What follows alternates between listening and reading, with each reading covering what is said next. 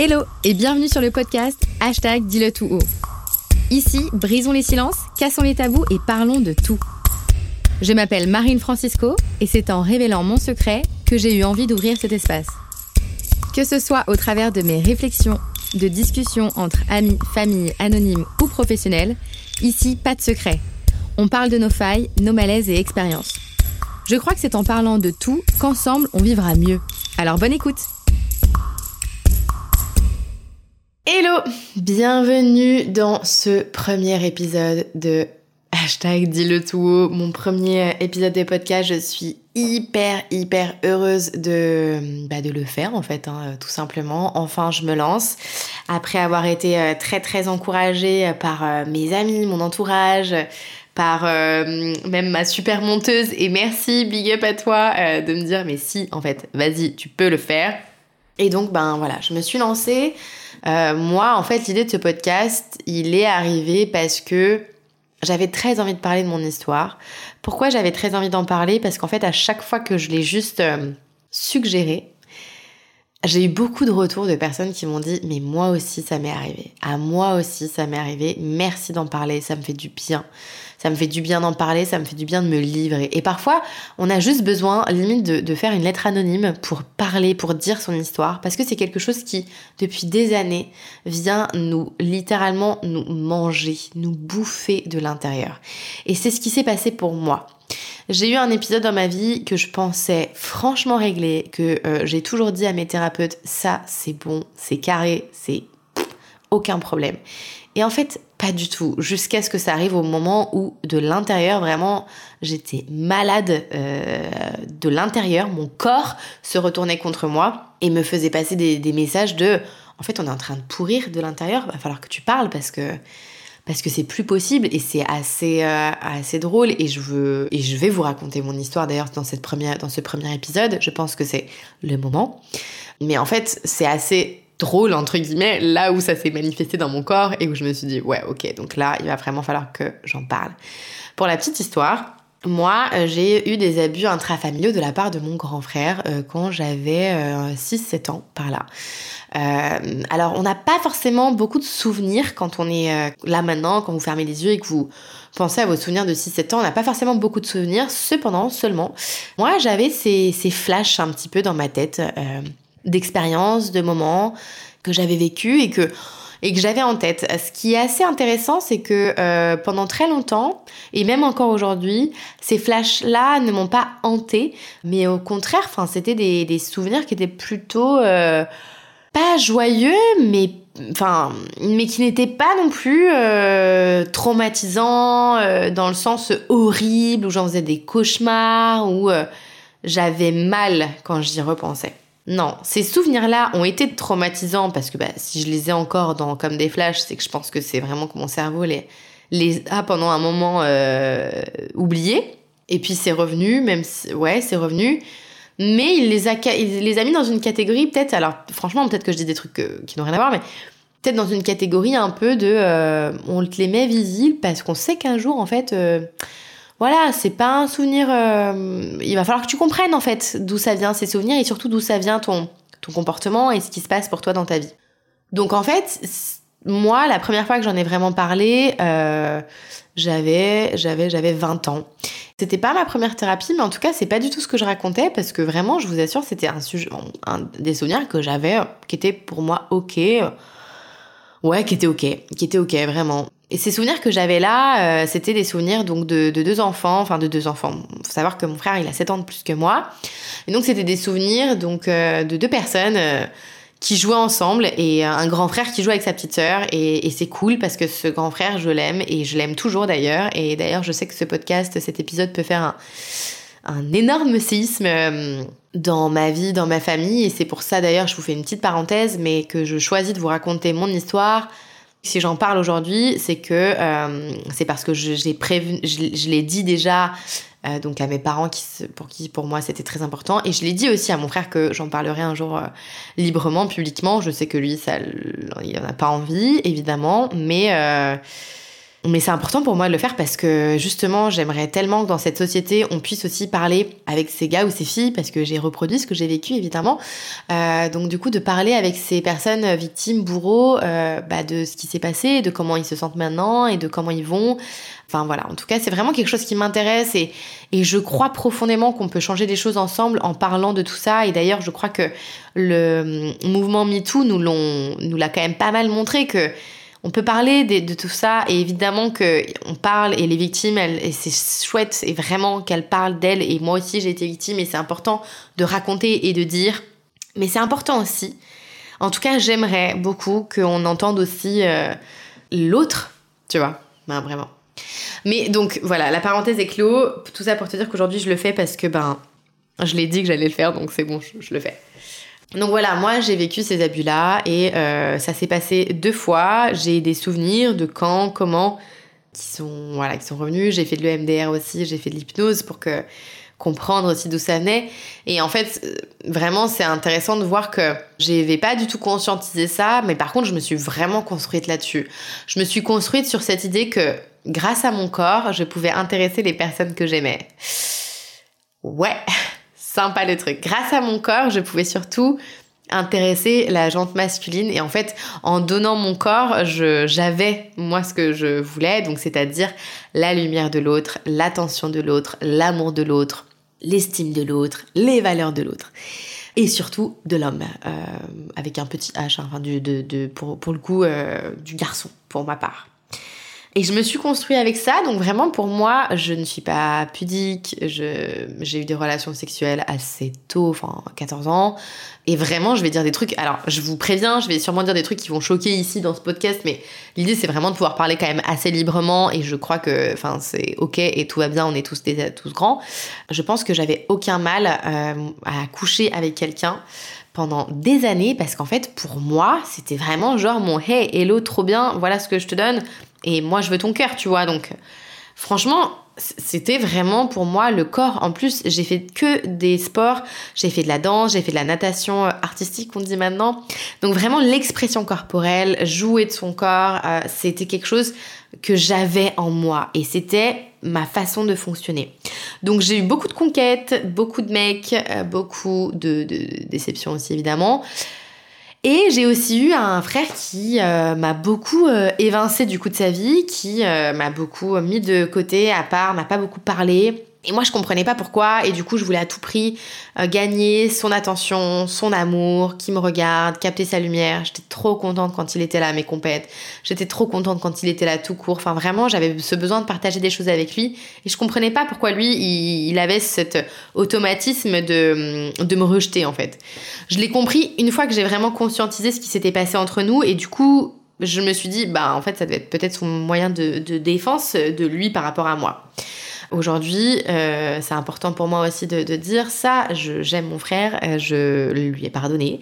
Euh, j'espère qu'il s'est pardonné aussi. Et, et, ce que je fais là, je le fais pas, je le fais, je l'ai évidemment fait pour moi à but thérapeutique mais je le fais aussi surtout pour toutes ces autres femmes à qui c'est arrivé et parce que j'ai envie de parler de plein d'autres sujets qui me sont arrivés. Mais je vous raconte cette année, cette histoire-là parce qu'en fait, dans l'intro, je vous en parle. Je vous dis, c'est en racontant mon histoire que j'ai envie d'ouvrir cet espace. Voilà ce que, voilà quelle histoire j'ai racontée et voilà ce que ça a suscité comme envie chez moi. Voilà ce que j'ai voulu raconter mais il y a plein d'autres trucs que je pourrais raconter. En tout cas, euh, donc ce travail-là a été fait pendant très longtemps. Du coup, euh, voilà, j'en ai parlé à mes thérapeutes. Je pensais que c'était ok. J'en ai parlé aussi euh, à Romain, donc au père de mes enfants, et donc lui a été au courant assez rapidement. Et voilà, et c'est tout, et je l'ai toujours gardé pour moi. Je l'ai toujours gardé pour moi. Alors après, tous les films où il y avait un petit peu d'inceste et tout, c'était compliqué pour moi à regarder. Parce qu'une fois que je l'avais vraiment, que je m'en suis souvenu, ben voilà. Et puis, le moment aussi où j'ai été maman a été compliqué parce que je me suis surtout dit qu'il fallait que je protège mon fils de ça, que ça pouvait arriver de n'importe qui, de n'importe où. Alors après, il fallait pas avoir tout le monde en prédateur, mais que euh, c'était une réalité en fait. C'est vraiment une réalité. Et juste, je remets quelque chose dans le contexte, mais les abus intrafamiliaux, c'est une réalité. Ça arrive dans presque toutes les familles. La stat, c'est un Français sur 10 a été victime d'inceste a déclaré avoir été victime d'inceste. Ça donne 6,7 millions de victimes et 78% sont des femmes. Ça, c'est le rapport de l'Ipsos. Et donc dans ces 6,7 millions de victimes, les agresseurs ont été dans 96 à 98% des cas un homme dans la sphère familiale. Un père, un frère, un oncle, un beau-père, un cousin. Et on n'en parle. On n'en parle pas parce que c'est pas beau, parce que c'est tabou. Mais ça aussi, voilà, je vais finir.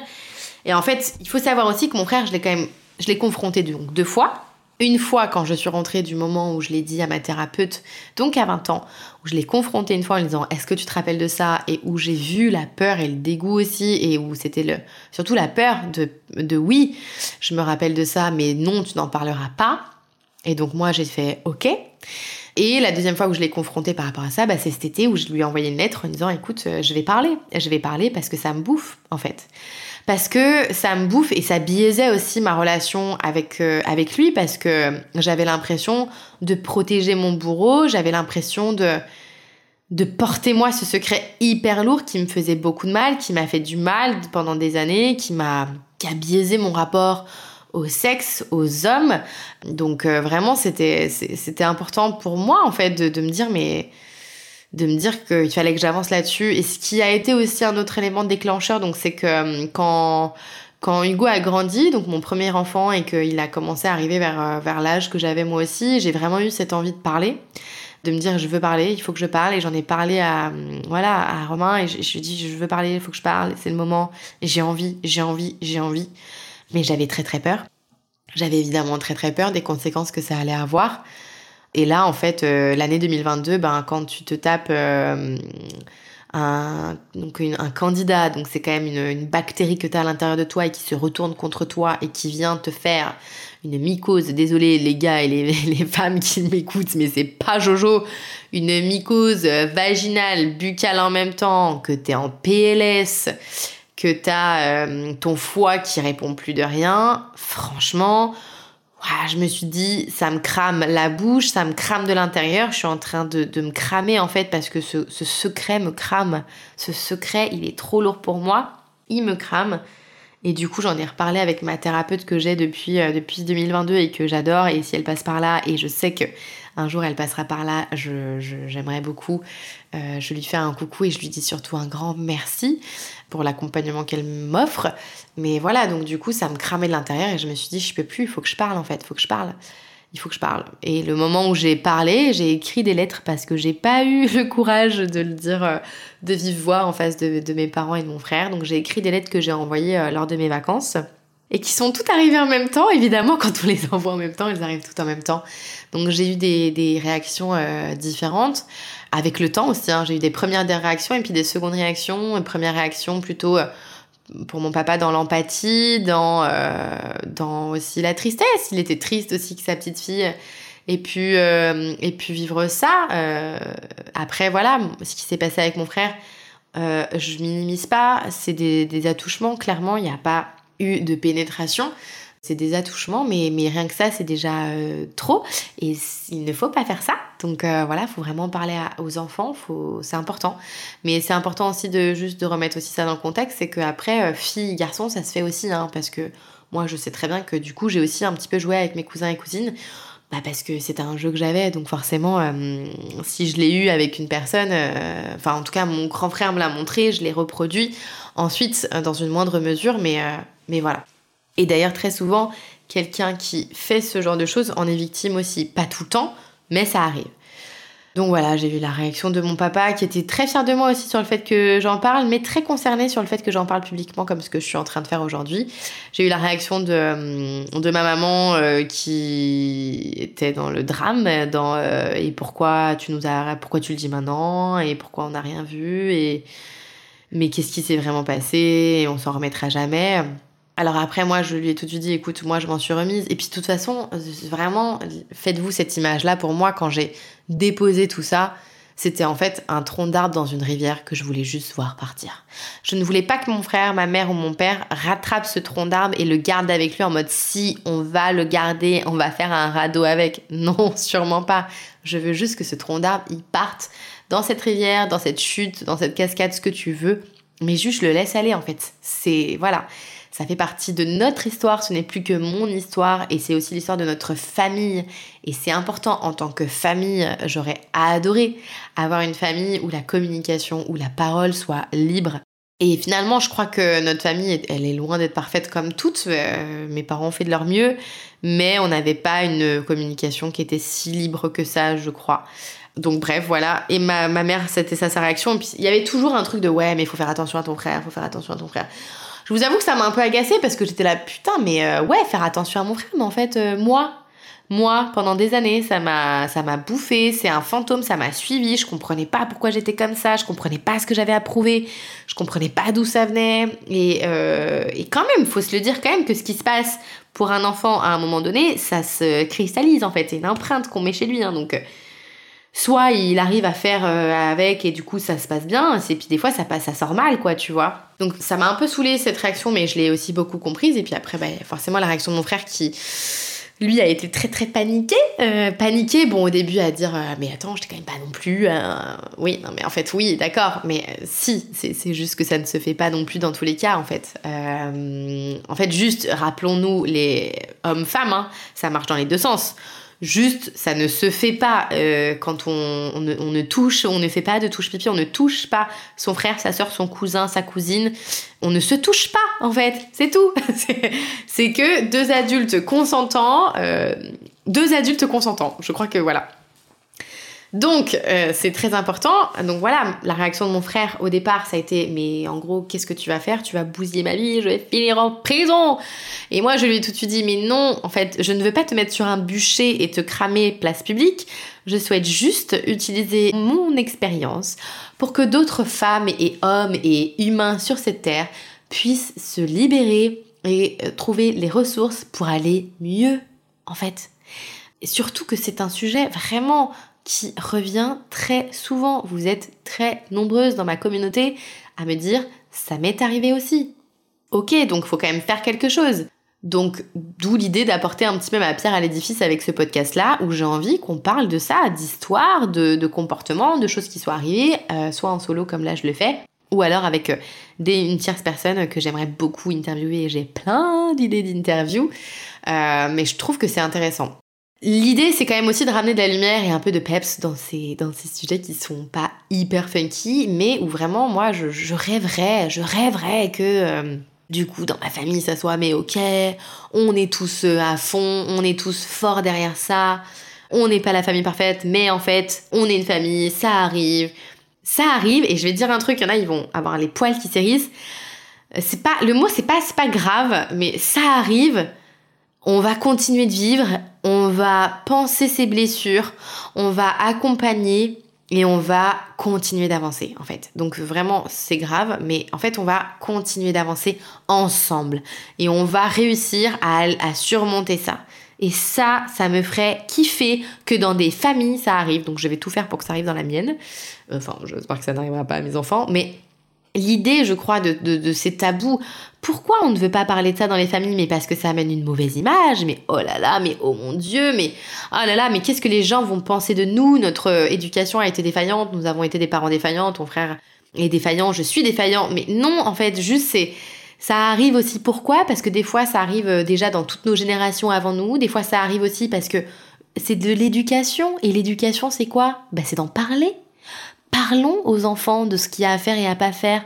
Parlons de la sexualité. Mon frère m'a dit un truc hyper intéressant quand ensuite il, m'a quand même dit qu'il était désolé, qu'il savait qu'un jour j'en parlerais parce que je suis dans cette dans cette envie de bien-être, de mieux-être, donc il savait très bien. Il me l'a dit, je savais qu'un jour t'en parlerais. Et il m'a dit un truc et où je lui ai dit mais waouh, c'est un truc très important. Il m'a dit mais à ce moment-là, en gros, qui m'avait surpris une ou deux fois en train de moi de me masturber. Donc clairement à cet âge-là, c'est de me frotter contre une de mes peluches et que je lui posais beaucoup de questions. Mais nous voyons bien du coup le truc, c'est que c'est un enfant qui pose des questions parce que c'est naturel. Ça arrive à, à tous les enfants de, voilà d'explorer sa sexualité, son sexe, tout ça. Et moi, j'ai posé ces questions à la grande personne que j'avais à ce moment-là en face de moi, parce qu'on a quand même 7 ans d'écart, hein, donc 7-14, euh, tu vois qui était mon grand frère, de lui dire mais explique-moi, tu vois, genre ça suscite quelque chose chez moi.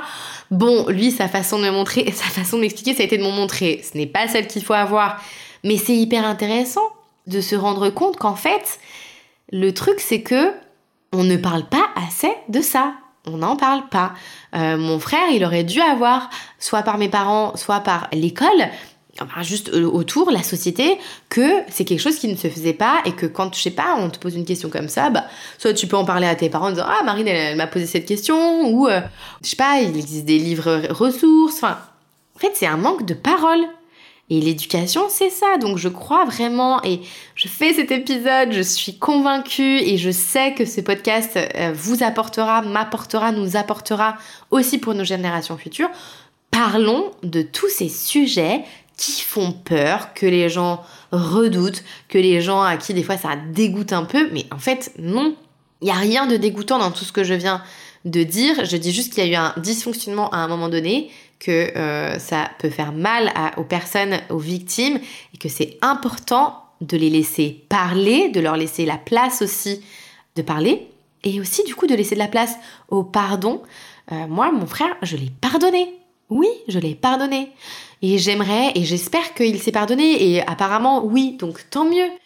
Mais je crois pas que, enfin, c'est pas un paria, c'est pas quelqu'un qu'on doit afficher sur. Non, c'est, ça arrive à plein d'autres gens. Donc il ne faut pas que ça soit monnaie courante. Non, non, non. Il faut que ça n'arrive plus, que ça n'arrive plus les abus intrafamiliaux parce que on en parle, parce que dès qu'un enfant euh, parle, un adulte l'entend et que cet adulte-là lui dit OK, on va en parler à une personne référente, à quelqu'un d'autre, mais arrêtez de cacher les trucs, de faire genre on... Moi j'ai eu peur quand je l'ai dit à mes parents, j'ai eu trop peur, bah en fait qu'ils soient au courant. Et je me suis dit, si mes parents me disent on le savait et on n'a rien dit, ou genre on a, on a mis le truc sous le tapis justement, je crois que ça aurait été encore plus dur pour moi parce que je me serais dit mais non ça c'est pas possible, on peut pas faire ça. On peut pas faire ça à un enfant, à un humain d'ailleurs en général. Voilà mon histoire. Voilà l'histoire que j'ai eu besoin de raconter pour me libérer et ça a vraiment eu un effet bénéfique sur tous les mois qui se sont suivis dans ma vie où vraiment j'ai pu entamer ce process de guérison, ce process d'aller mieux, vraiment. Mais de guérison, c'est long à guérir, c'est long, mais ça fait du bien. Et dans mon travail de guérison, bah, j'ai envie d'ouvrir cet espace, j'ai envie qu'on parle de ça parce que c'est la vie, en fait. Donc, euh, parlons-en. Et il y a plein d'autres sujets sur lesquels on parlera. Et j'ai très envie de vous, de, vous entendre aussi sur ces sujets-là. Voilà pour cette, ce premier épisode. Euh, j'espère que ça vous a plu, ce format. J'espère que voilà, que ça vous a permis de comprendre en fait quelles allaient être les thématiques. On va pas parler que d'abus intrafamiliaux, mais on va parler de, de plein de choses différentes. Comme je vous l'ai dit, avec des intervenants aussi, parce que j'ai très envie d'avoir des discussions. Je trouve que c'est hyper riche pour vous d'entendre des discussions et que ça apporte aussi beaucoup. Je vous souhaite de passer une très belle semaine et je vous dis à la semaine prochaine pour un nouvel épisode. Ciao Si cet épisode t'a plu, Partage-le, abonne-toi et rejoins-moi sur Instagram. Quoi qu'il arrive, on se donne rendez-vous très bientôt pour un nouvel épisode.